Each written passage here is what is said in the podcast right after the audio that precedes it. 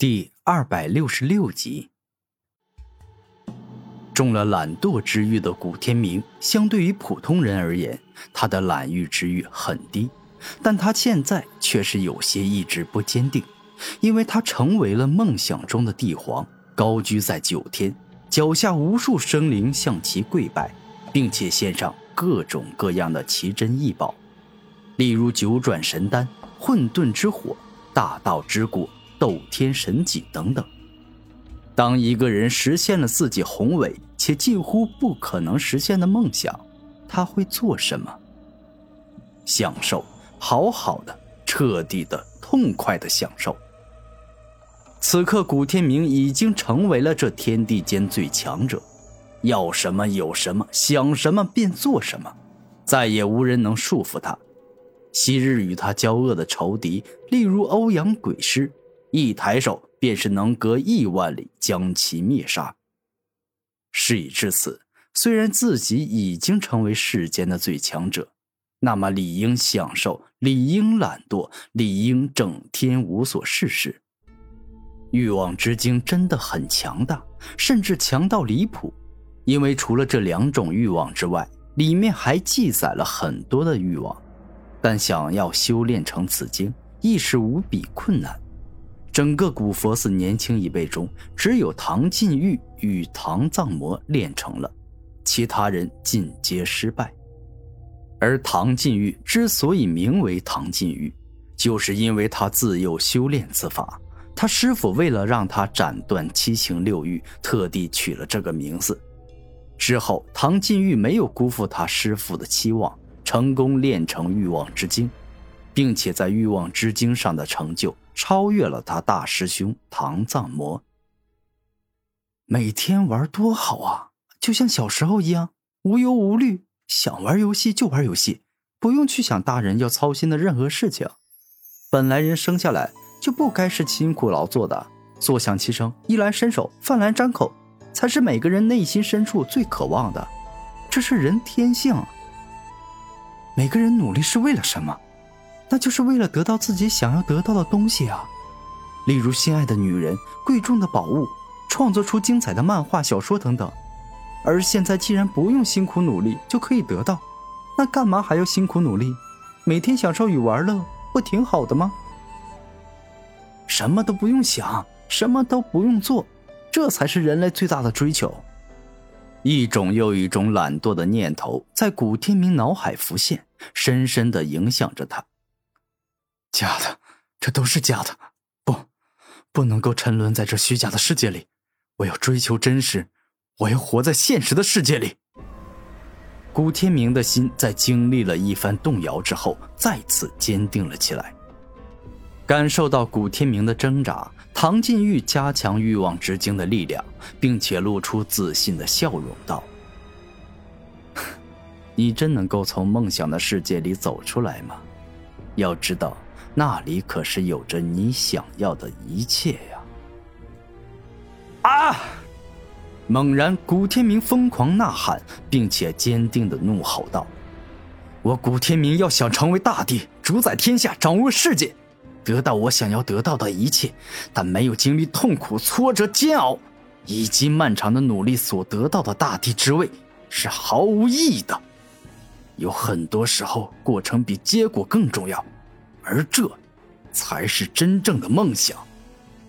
在这个世界上，有很多人都朝着梦想前进。有些人心里其实明白自己基本上成功不了，但这又有什么关系？如果这个世界上每个人都因为自己成功的机会渺茫就放弃去追寻梦想，那么跟只追求活着的飞禽走兽有何差别？最终，凭着古天明坚定的信念，破解了懒惰之欲，精神与灵魂重归到了现实的世界。施主真是厉害！事已至此，我就算动用欲望之精中的其他欲望，想必也难不倒你。你是一个心智坚定、不贪美色与钱财的人。只是你操控着一艘飞船，直接冲到我古佛寺门前，这是对我们的大不敬啊！唐金玉突然露出凶狠的表情，似乎又要施展比欲望之精更为可怕的大招。慢着，你误会了。我之所以操控六翼飞船直接来到你们古佛寺门前，并非是对你们的不敬，而是飞船内有着一群被魔教之人下了蛊虫、已经神志不清的人，我无法医治，只能够动用飞船带过来。来时我有些鲁莽了，原本我应该事先通报一声才是。古天明也意识到了自己的行为有些不妥，于是向着唐晋玉行了一个赔罪礼。原来施主是一个热心救人的大好人，如此倒是我误会了。既然施主敢从魔教手中救人，想必也不是普通宗门的弟子。不知可否告诉贫僧，您姓甚名谁？您出自何门何派？唐晋玉认真的问道。在下古天明，出自玄灵宗。刚才大师太客气了，其实我的实力在玄灵宗不过是排在不上不下的中间之位罢了，跟您这个古佛寺的二师兄完全没法比。古天明说话间取出宗门令牌，以示清白。这确实是玄灵宗的令牌。既然如此，您现在马上将飞船降落到地上，把受魔教恶徒伤害的人都放出来，我古佛寺愿意无偿救助。唐晋玉肯定的说道：“如此便太好了。”古天明露出笑容，然后操控六翼飞船降落，开始将一个又一个被欧阳鬼师植入僵尸蛊虫的人带到了唐晋玉面前。施主是这样的，由于魔教恶徒时常派奸细与杀手来暗杀我古佛寺的人。所以，等会儿我带你与这些中了蛊虫的人进去后，会派超凡境的长老贴身跟着，希望你不会介意，因为这只是我古佛寺的自保之策罢了。唐晋玉此话没有开玩笑，古佛寺与天魔教是数千年的世仇关系，故此魔教时常派人欲要暗算古佛寺的弟子。有些刺客甚至在杀了其他宗门的弟子后，假冒玄灵宗等其他宗门身份，混入古佛寺。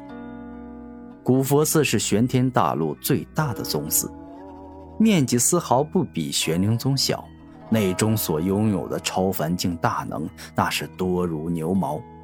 对于救治被魔教恶徒伤害的净化佛器，那更是不少。故此，通过古佛寺的高僧一番努力，枫叶村村民体内被植入的僵尸蛊虫被清除，人也恢复到了正常的状态。